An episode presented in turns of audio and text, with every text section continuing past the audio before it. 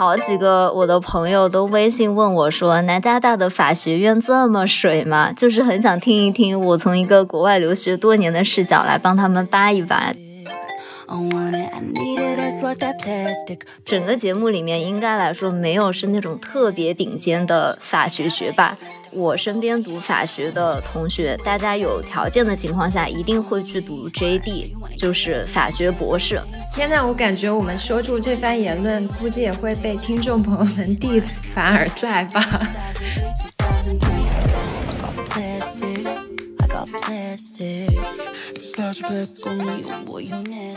因为今年大家也知道，就是比较不太景气嘛，然后就所有很多公司就会大量裁员，从申请开始到结束，一共投了二百五十家左右的公司，拿到面试的话大概只有九家。今年真的就是比率真的很低。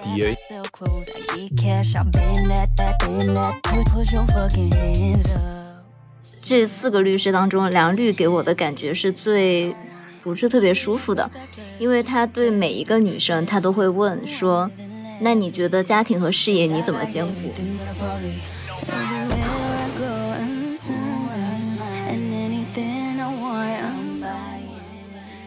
大家好，我是阿驼，我是小西，我是央子，欢迎来到大俗小雅。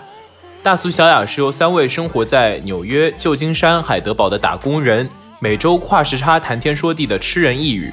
我们将通过常年的海外经历与多元文化背景，以建筑民工、科技码农和多西学者的不同视角，严肃八卦国内外的热点话题和艺术圈不为人知的猛料，希望可以成为各位听众居家旅行的好伙伴。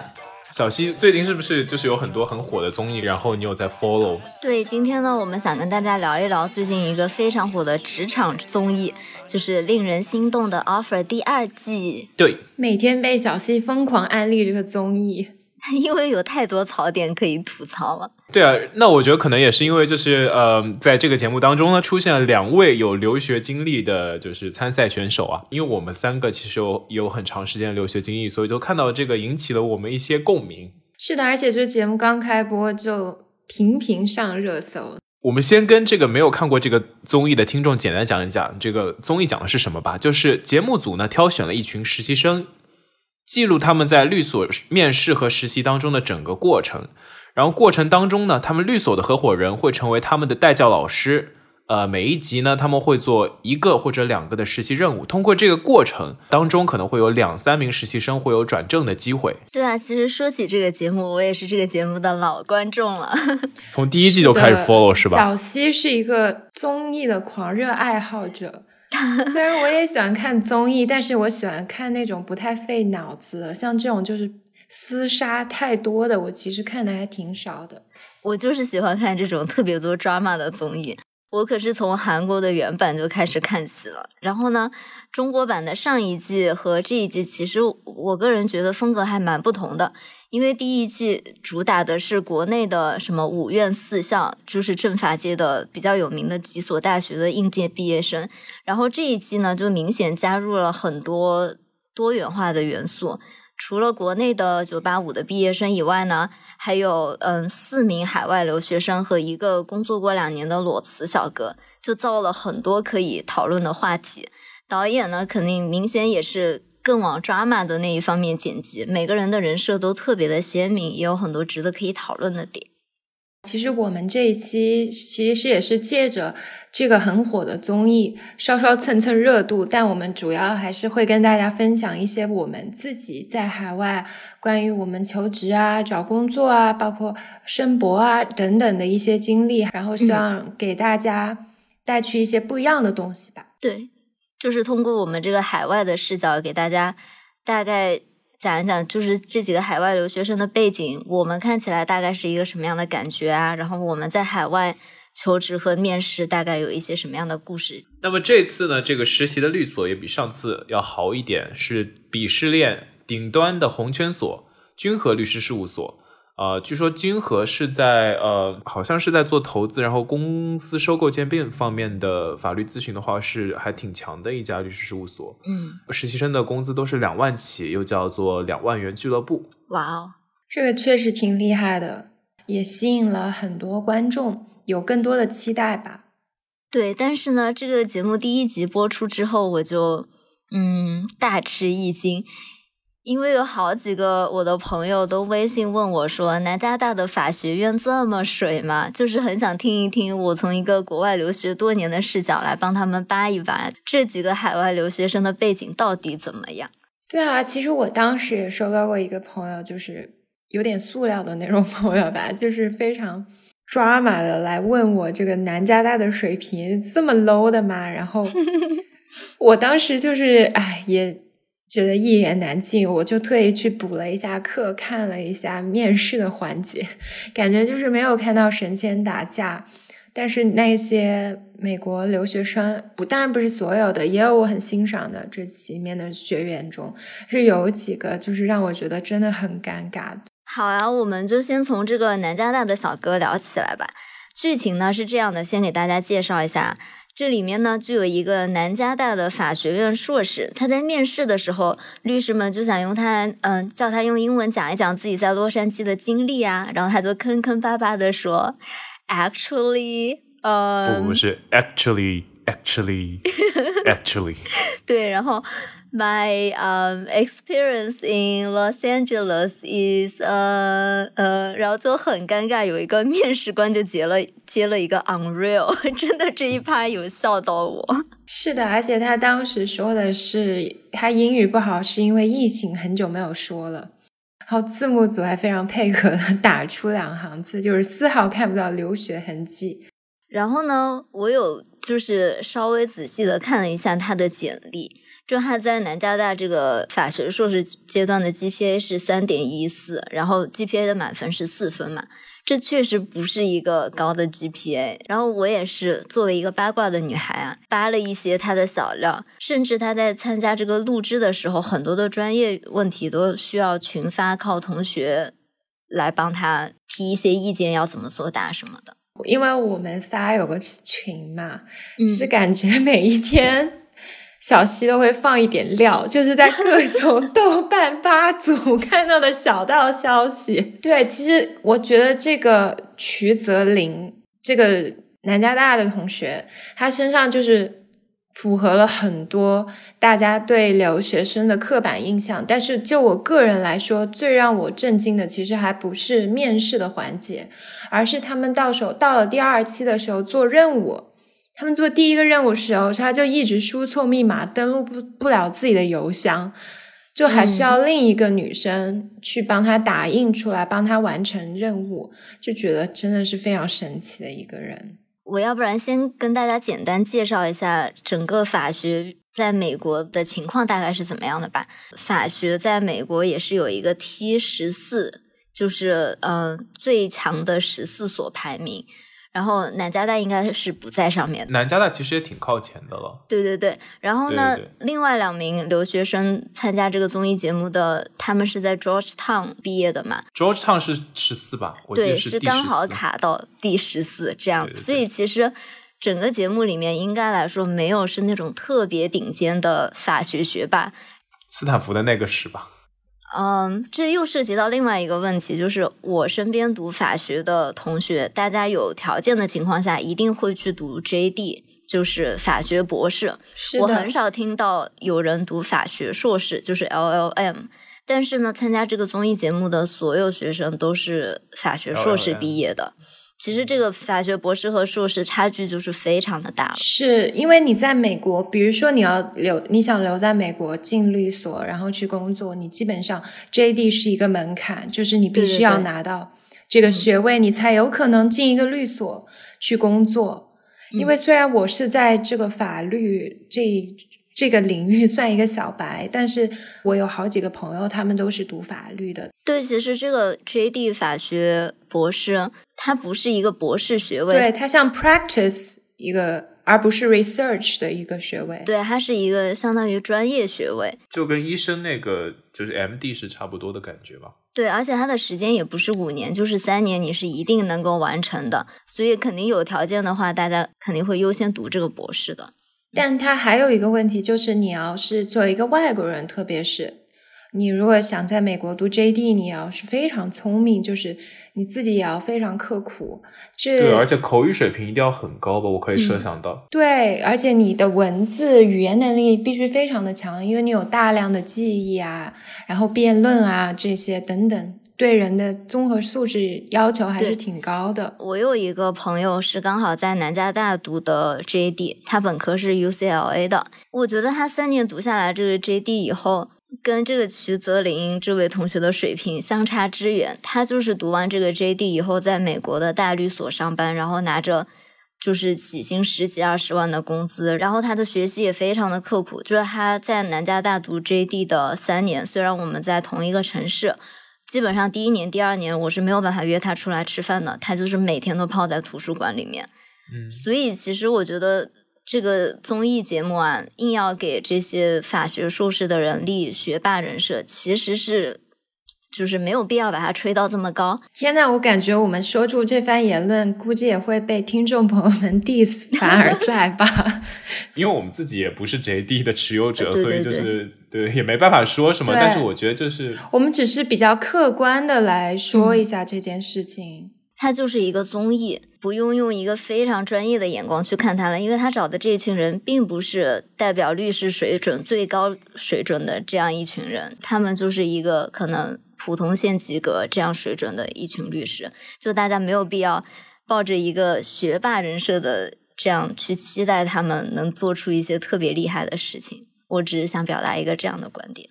对，因为这世界上真的是山外有山，人外有人，就是高人真的太多了。只是有些人他可能在电视啊这一些大众传媒上曝光了，但是其实很多高手在民间的，就是哪怕是我们三个就认识很多之前的同学啊之类的，就是他们其实也是不显山不漏水的。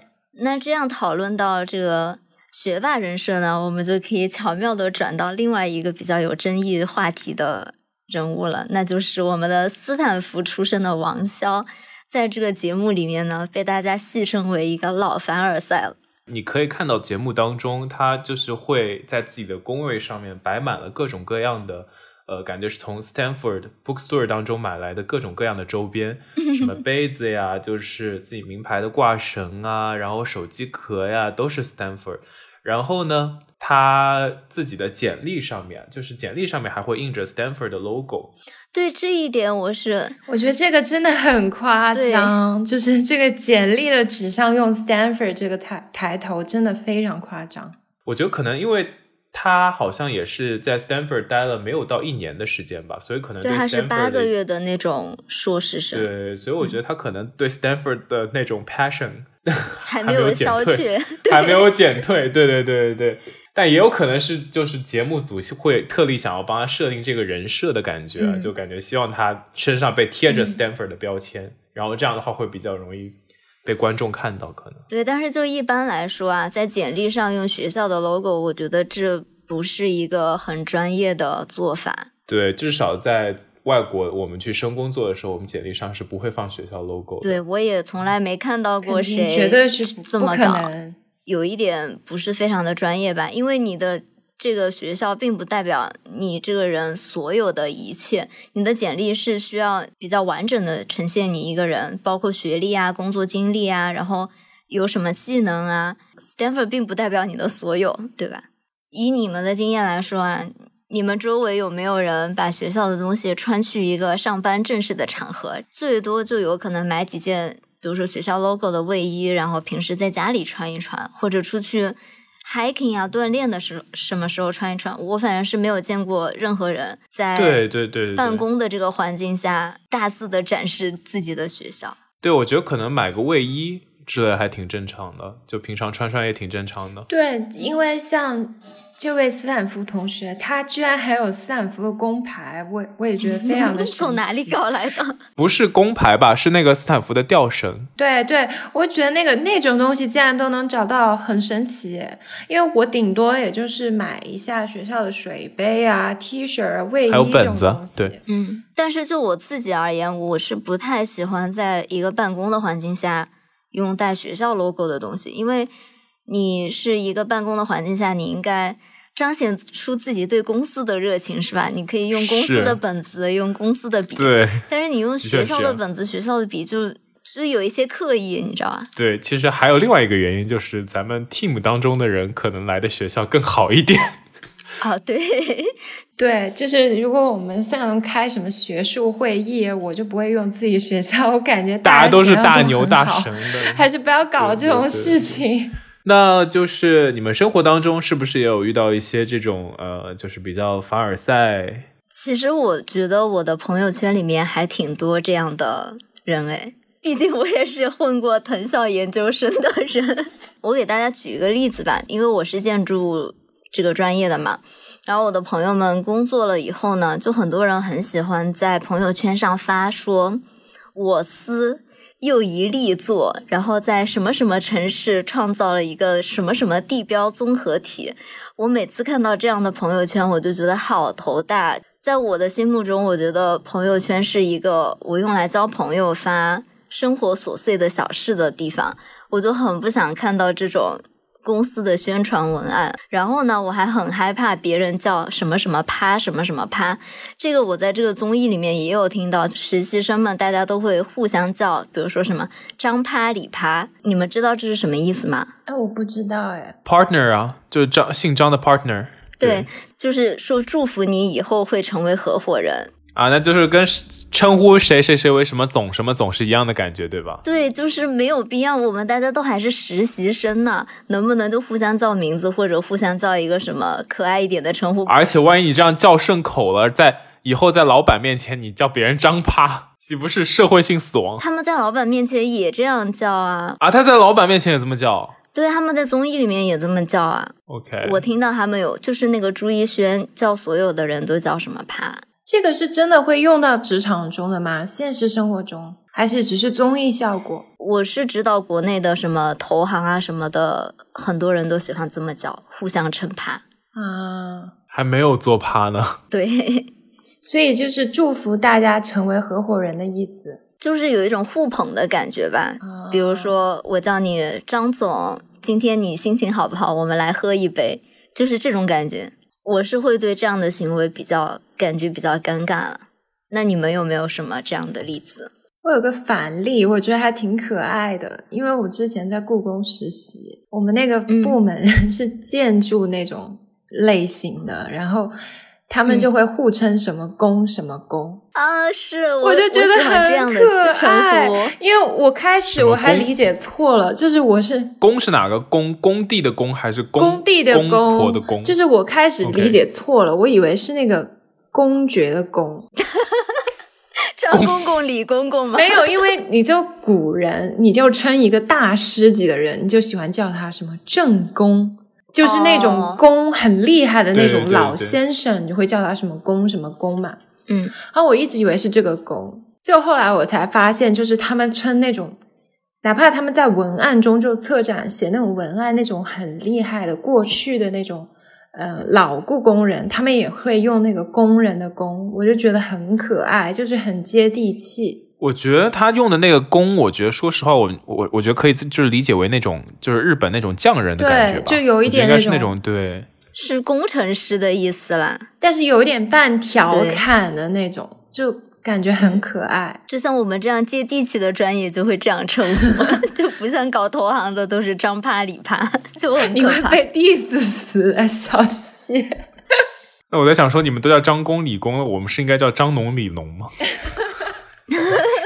那你们同事之间会怎么称呼啊？我还挺好奇，就叫名字吗？他们就叫我小西，就会叫阿阿驼，对，就会叫阿驼啊。对，你叫你老板呢？就 team leader、manager 这种叫名字啊？叫第 first name 对。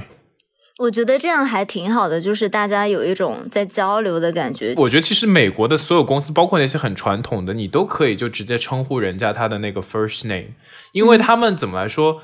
呃，那些比较传统的行业我不太清楚，但是至少在科技公司啊，公司架构是很扁平的。虽然有那种层级关系在在，但是就比如说你要反映一些问题，要沟通交流的时候，我觉得你和你的老板是处在一个同等的地位的。这样子的话，才能够保证我们的交流是更加顺畅的，而不是比如说要顾虑一些什么东西或怎么样。其实说到这个，我也觉得还挺能体现跟德国的差异。就是我感觉在美国的时候，如果你跟一个教授关系很好的话，你也不用一直叫他 Professor blah blah blah，他就会跟你说，你就叫我的 first name，、叫我名字就可以了。嗯，但我觉得在德国，就这个阶级 title，就是你的这个称谓你称谓是非常重要的一个东西，你就是一直要用称谓。真的啊就是比如说你 assistant professor，你也不要叫他叫他的名字，你就要叫他 doctor blah blah blah，但你也不能叫他 professor，因为他不是 professor。哦，而且德国人就是精细到你每次跟他写邮件，比如说我们跟写教授，我们就说 dear professor blah blah blah 嘛，但是在好像是要把那个全全称全写下来，你要写对吧全称，在德国就是 dear professor doctor blah blah blah，真的啊对。那天我看到一个，就是说什么，就是有一个教授他拿了两个 PhD，然后你要把整个 title 对你就要写 Dear Professor Doctor Doctor，什么什么什么什么 PhD 什么什么什么什么什么，反正就很长，一个 title 比他的本名要长的那种感觉。你每次写邮件你都是写缩写的 Professor，然后 Punct，然后写 Doctor Punct，然后写他的姓。当时我第一次看到这个，我就觉得好神奇，因为你要是能当上教授，你直，接就会 care 你博士，觉得这个人肯定是有博士学位的，因为你没有拿上博士学位，你根本不可能做教授啊。对，就觉得德国人真的是非常非常精细，然后很讲究这个阶级啊这些。那我们下一趴来讨论一下，就是比如说面试的时候，我们的一些小经验、小故事。呃，在看这个综艺的时候，我觉得比较吸引我眼球的一点是，他们面试的着装不是非常的统一，就有几个女生穿的是什么奢侈品，背着豪华的包包就来面试了。然后有一个在校的那个女生，应该是叫朱一轩吧，她就是带着什么小鸭子玩偶，然后坐垫就来面试了。按理来说，这种律所应该是面向客户当乙方的，这个是非常注重着装的。其实这个朱逸轩，我最开始以为他就是走可爱风。我今天因为为了录这个播播客，我特意去补看了一下做功课，我发现其实他穿的东西都很贵。真的吗？对，就是他第二期穿的那个 T 恤，我看弹幕留言说是爱马仕的，What？我勒个去！哎，这个我没有注意到。是他是哎一个真正的，就是弹幕大家说他用的东西其实可能是最贵的。哇，弹幕真的很厉害。看不出来，我就我以为他是一个就是初生牛犊，就是还未熟的那种，就是学生族，然后没想到他有这么有钱。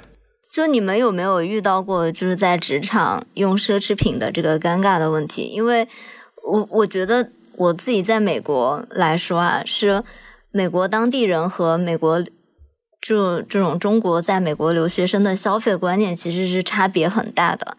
就是我也不算是那种 消费很厉害的人嘛，但是比如说我可能买化妆品啊，就是一年花个几百，但是呢，我跟我的同事一起去逛街的话，我就会明显感觉到我的同事们真的不怎么花钱，就是买几美元的那种口红，我也是这种人，哎 他们就有可能买这种什么三美元的口红，我是有点害怕。如果你在三藩城看的话，其实大多数人在街上都不怎么穿奢侈品。其实总体来说，因为三藩本来它的季节有一些问题，就把城市比较冷，然后所以大家还是比较注重穿那种功能性的衣服。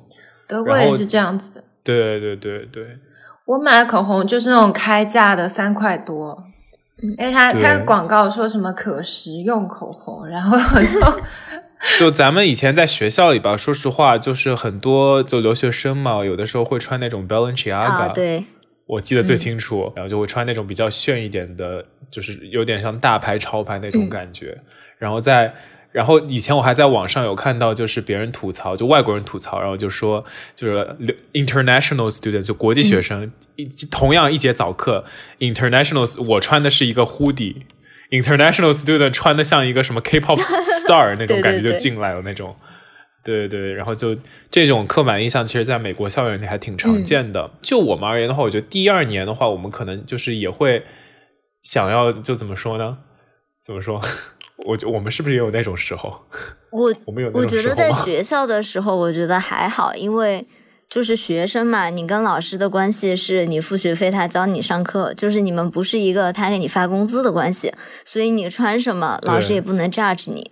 但是自从我上班了以后，我发现了这个消费的差别以后，我会非常避免在上班的时候穿贵的衣服，就不是贵的衣服，就是超过比如说一百块钱的衣服，我就会避免穿，或者有任何 logo 的衣服，我也会避免穿，我就。不是很希望别人 focus 到我穿什么衣服这件事情，而是 focus 到我做工作的能力这个事情上面。是的，而且就是你说实话也不能穿的比你老板贵，对吧？就是总体来说，我们 team 当中的人，大家都还是比较注重自己在工作的内容，然后说实话也不是很注重，呃，怎么来说，就是你穿什么，或者说你要你要背什么什么来这个公司，人家看第一就是人家看的还是你的工作质量。你交什么样的活给老板，这才是就是工作的重心，而不是你穿什么。那我觉得这个跟国家差异也挺大的。就是我感觉，首先在德国，相对来说，就是你比较很难以看出阶级差异。就跟英国比吧，英国其实其实还挺看得出来，就是来自不同阶级的人走在街上啊。但在德国，就是一些很有钱的人，你也觉得他看起来就是平平无奇。嗯，我觉得德国人不太愿意在自己的穿着打扮上这些上面去花很多的钱，费很多的心思。就与之形成鲜明对比的，就是像我去年就是在意大利的时候，我就觉得满街大家都喜欢穿那种穿大牌的东西，就是 穿貂，好像每个人都人手一件迪奥啊什么那种感觉啊。啊，就是可能因为他们奢侈品这个文化也比较根深蒂固吧，然后。也比较在乎自己的外表，就是面试着装这个问题。我们在我们学校的时候，第一年其实有去面征一个兄弟会。那个时候，说实话，也是因为第一年，然后经验不是很足，所以我那时候穿了一个白色的袜子，西装配了一个白色的袜子，而且还是那种足球 soccer soccer 的那种袜子，然后去面试。对对对，然后就是被我的那个那个兄弟会那个面试官就直接指出来说：“Hey, you you need to wear like darker socks next time。”然后就这样直接给指出来，然后从那之后的话，我就是你下次穿深色的西装需要穿深色的袜子，不能穿白袜子。对对对，我也不知道那个时候我是哪根筋搭错，穿了一双白袜子配了一个西装走去去去面试，然后就很尴尬。然后还有第二次的话是，嗯，就这是发生在我一个朋友身上的事情，就大三的时候呢，然后就会有那种会计师事务所，然后来。呃，学校里进行面试嘛，然后你会走到一个房间里去，然后你跟你的面试官会一对一，嗯，放在那边。那个时候，我的朋友他就背了一个就 Post Smith 的包，因为他好像他其实也是没有经验，然后第一次觉得去会计事务所面试的话，应该要穿的西装革履一点。Post Smith 大概是一个什么样价位啊？我也不知道，我看查一下呗。就是大概是一个做男士西装的轻奢品牌吧。那天，然后他就回来跟我说，他觉得自己明显的 overdressed 了，因为就是怎么来说，他的面试官穿的相对而言就可能就只有一件工作用的 T 恤 plus 就是一个西装裤这个样子，然后他是全套西装革履系着领带，哦，这样就会很尴尬，就是面试官就会觉得你干嘛穿成这样，好像有点你你不合场合，有点太 overdressed，就你穿的有点太过了，就感觉。也就是，这就是一个面试，你不需要穿的这么过，感觉像全副武装过来，也不知道你是要来打仗还怎么说。那我们既然说到面试的着装问题呢，我们也可以跟大家分享一下我们在海外面试的一些小故事。我先来给大家讲一讲吧。我找工作的时候呢，就是很蠢，基本上就是一个海投的策略。就我是一个脸皮非常薄的人，我就很不好意思。找人、找朋友、找关系帮我内推，然后呢，这样就很有可能会遇到一些并不是很规范的小公司。我觉得我最被冒犯到的一次面试是，我当时投的职位是建筑设计师，然后我去了以后呢，就等了半个多小时吧，那个面试官也没有来。我觉得这种是不常遇到的，因为他如果给你预约了一个时间的话，百分之九十九的面试官吧都会按时到来，因为这个守时还是一件很互相尊重的一个事情嘛。然后他就磨磨蹭蹭的来了以后，就很不走心的翻了翻我的作品集，然后他就开始对我进行 PUA。是在纽约的公司吗？对对对，然后他就说：“你看你这个简历。”也不是很厉害。那你这个就读了个硕士毕业，然后他就说，我觉得你好像做建筑设计师没有很够格，要你要不要考虑一下，先来当我的秘书？我靠！我是看到你的工作介绍是招建筑设计师，我才来的，而且我还等了你半个多小时，这么多时间，然后你也没有认真的了解我，你就先 PUA 我一顿。就是白，sorry，对，是一个白人老大爷，就是很很典型的那种。呃，厉害的建筑师的一副嘴脸吧，就是这种感觉。他们建筑师事务所有名吗？一般吧，也不算特别有名的那种。这个人是老大吗？对，他是他们的老板。我也不好直接跟他说我不想要这个机会，因为我觉得还是尽量给人家留下一个好印象嘛。我就问他说：“那如果当你的助理的话，大概有什么样的就是工作内容？你给我介绍一下。”他就说。嗯，你这个工作经验嘛，一半的时间呢，比如说你可以打印一些东西啊，帮我买买咖啡啊，然后帮我就是送一些图到别的公司啊，这些就是一个跑腿的活，你知道吧？对，就是跑腿啊。对，然后我就跟他说，这跟我的期待不是很一样，因为我也是学了这么多年建筑，比如说前开始的三个月，我可以帮你跑腿，但是后面如果我没有一个晋升的空间的话，那我对这个职位并不是非常的满意。然后他就说：“你年轻人不能有这样的想法，你就是得先从跑腿的活干起。如果你干得好的话，我有可能帮你 promote 成一个设计师，谁知道呢？但是你如果现在就是这样的态度的话，那我可能就不会考虑你了。”我当时真的就非常的生气，我是觉得第一次在面试的时候被人家很不尊重的这种感觉吧。这个人。竟然没有被举报，这让我想到那个好莱坞大佬的故事啊！对，我觉得他，我觉得他说不定对你 有些别的想法。说实话，也也不一定吧。当时用的那个词是 secretary assistant 这种词吗？对，他说想让我当 assistant 啊。那如果是 assistant 的话，可能没有什么。但是我觉得，我觉得这不合理啊。就是他如果看到你的背景，然后你也是有 project。你也做了很多东西，呃，就是我在别的公司没有遇到过这样的情况，我觉得是有可能是他们公司看了我的简历，觉得我是一个国际学生的背景，然后就想找一些理由把我拒掉，但是也不好直接说是国际学生或者怎么样，或者有可能他们就是比较老派的那种公司，希望你一个新的人进来就是打杂做起这种感觉，嗯。他自己年纪也挺大的嘛，所以我觉得对对对，他是那种六七十岁的一个老建筑师。对他可能想法比较老，唉。那我们让阿驼来讲一讲他最近找工作的艰辛经验吧。因为今年大家也知道，就是总体来说，就之前几个月嘛，上半年的时候，嗯。然后那个时候其实找工找工作总体来说就是压力还挺大的，因为就你每天看到很多就是哪些哪些公司有大批量裁员的信息啊，比如说什么今天 L B N B 裁了多少多少多少人，然后 Uber 裁了多少多少人，对，然后总体来说听了这些消息我还挺沮丧的，嗯，然后就会担心说在职的员工都保不住工工作的话，那他们就不会招新的人，而且我是听说科技行业基本上很多公司到现在都还是。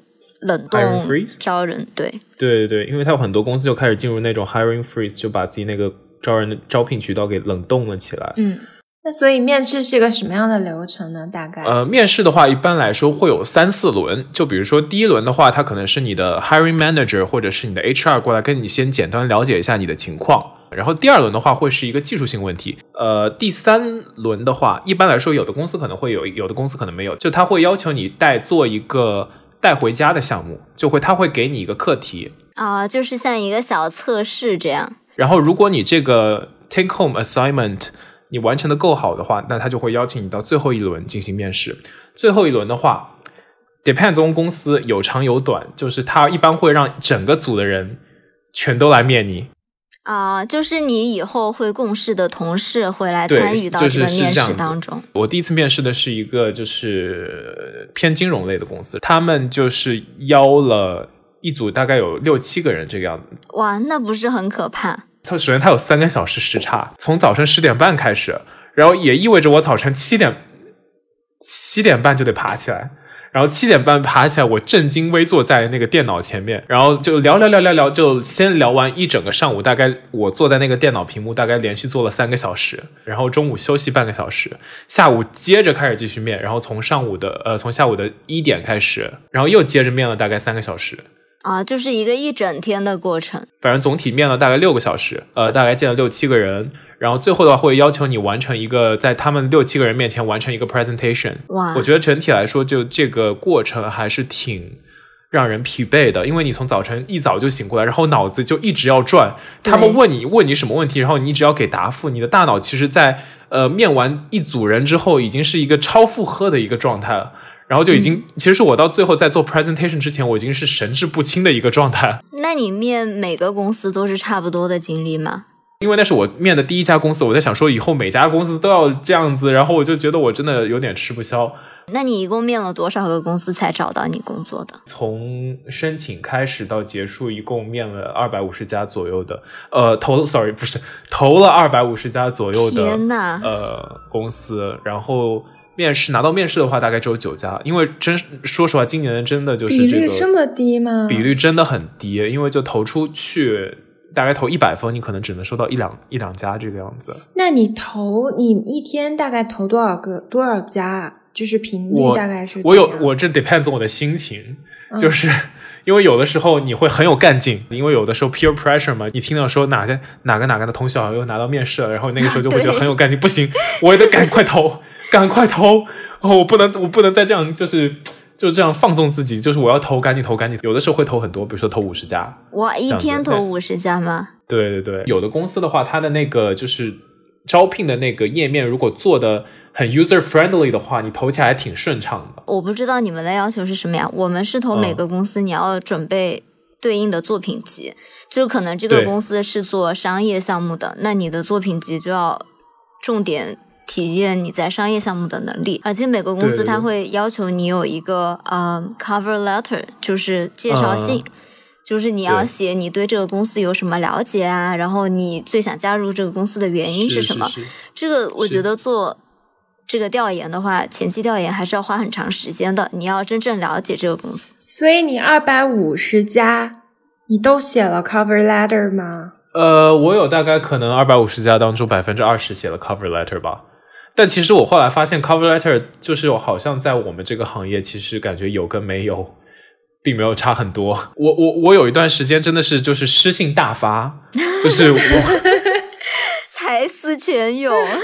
就比如说那个 Disney，我对他们公司真的非常有 passion，因为从小我就很喜欢 Disney，然后我就 literally 把我对 Disney 所有的爱，从我小时候订米老鼠杂志开始，然后去迪士尼乐园，然后。就是用的所有迪士尼的产品，全都一五一十，like literally 全都在那个 cover letter 当中抒发了出来。当然，那个不是重点啊就是我还把我自己做的项目，还说能够给迪士尼造成什么样的 impact，这个部分我也很强调了很多遍。结果他们把我给拒了，因为可能大家对迪士尼都很有热情。对啊，你还记得我们？当时读大学的时候，因为我大学是学传媒的，然后记得迪士尼来招聘的时候，在那个老的那个系，从那个地下室一直都是整个大礼堂坐满了人，可以坐几百个人那种。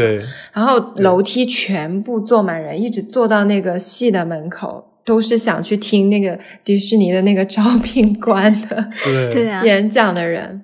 就大家都很想去迪士尼，谁还不是一个在逃公主？对，那杨子有没有这方面的经历呢？听完小西和阿驼的这种痛苦的经历，我来说一个轻松一点的故事。我申博的时候，当然也是海算海投吧，因为我申了美中德，我都申了。你可是投遍了全世界呢，真的是海投。但是我是阴差阳错来德国的，嗯，然后我就只分享一个故事，就是我跟我导师见面的故事吧。我现在的导师。啊，因为当时，啊，我导师在德国住嘛，但是他是有什么事情，就是去伦敦做一个那种演讲一样的，嗯，然后他就去伦敦，他就说，啊，那要不然我们就见个面，因为他想看看我当面说说话，他知道我到底是个怎样的人，嗯。我这个人就是一个很容易神经过敏、很过度紧张的人，就是遇到大事的时候，我就是一定要千分的准备我都觉得不够，我一定要保证万无一失。嗯，他就跟我说啊，那我们下午在一个什么酒店见面？哦，前前提我导师是个女的，哦，听起来好吓人啊！对，我也觉她是个得好吓人。女生，是个直女，钢铁直女。嗯，然后他就说，那我们就在我住的那个酒店的大厅大堂见面好了。然后他订的那个酒店就是伦敦的市中心，就离我家还蛮方便的。嗯，然后他就约的下午好像是两点还是几点？但是我这个人，因为我就是一个很神经的人，我一点不到我就要到的那你。可真是太棒了！我就是经常在迟到边缘游走。然后我神经到我都不愿意去找一个咖啡厅等着，我就很害怕我会有什么差错，我就干坐着坐在那个大厅等他。你不会坐到麻木吗？你不能就首先复习一下自己的自我介绍吗？对，但是当时，但是我当时都没有认出他，因为之前那个那些网站就很少有照片，就是那一张照片我根本认不出来。因为当时他他见面的时候就穿的非常随意，穿的运动鞋。我导师当然不是我，我是非常还是有稍微正式一点的穿着。嗯，然后当时是可能他觉得这个女的挺奇怪的吧，一直坐在那里，他他就可能有猜到，他就过来跟我打招呼，就问我是不是那个跟他约着见面的学生。他可能对你印象很好，哎，就是发现你这么早就来了，一直坐在那里等。我后来发现好像是这样，因为你知道，我导师也是一个很容易过度紧张的人，所以他也等了一个小时。不是他住在那个酒店，就是现在跟他读博以后，我发现他的同事当时就有吐槽过，就是他每次去开会嘛，因为我海德堡没有。机场就是我们要去法兰坐飞机，嗯他每一次如果有那种学术会议，比如说是法兰早上可能十点多的飞机啊什么的，他要提前一晚住到法兰。他比你还夸张。他就是很怕会误机的那种人，嗯，然后那一天我们就见面，就是我就觉得他这个人还挺有意思的，因为当时面试他是点了一个双人下午茶，哦，好可爱、啊！那种英式下午茶，就是大家知道那种英国的下午茶，就是有很讲究仪式感，你要吃很多道东西啊，然后可以喝茶嘛。他就说让我边吃边跟他聊，很轻松、很随意的聊天。但是他每一个问题都非常犀利，就可以问到那种点子上很一针见血的那种。就是他就会，你那个学校毕业的啊，GPA 多少啊？然后你为什么想跟我读书啊？什么什么的。表面上就是好像是普通聊天，但他每个问题都切都入要害。切入要害，而且言简意赅。他就是一个，他很喜欢回答，就是说的那种 comment，就是 OK fine。OK fine，你知道，就是毫无感那种非常 对，非常简洁，就是一两个单词就带过的那种。虽然他邀我吃那个下午茶，我一口都没吃，我连水我都不敢不敢喝但是我就觉得这个经历还是跟小七和阿驼的比，就是比较轻松的吧。嗯，就是相对来说，但是我反而觉得这样的环境会让我觉得更紧张哎，因为不是一个你准备好的一个环境。比如说你去公司面试啊，你有一个自己心理预期的流程，我该说什么话，嗯该回答什么问题，什么时候该拿出我的什么东西来。我是特别害怕那种跟老板吃饭，或者老板带我出去开会，跟甲方吃饭的。因为我自己感觉我是一个临场反应特别差的人，然后我情商又很低，就很有可能就说错话。是的，但是总之来说，我觉得我还是挺感恩的。从大学一直到现在，我所有的老板（打引号的老板）就是我导师都是女生，包括我看这个，嗯、这个令人心动的 offer，我也很喜欢那里面那个梁绿，啊，就是对我就是很喜欢这种英文中叫这种 authority figure 的这种女性，无论是在生活中还是在这个呃虚拟的这种影视世界，我都是很容易被这样类型的很优秀的女性所吸引的。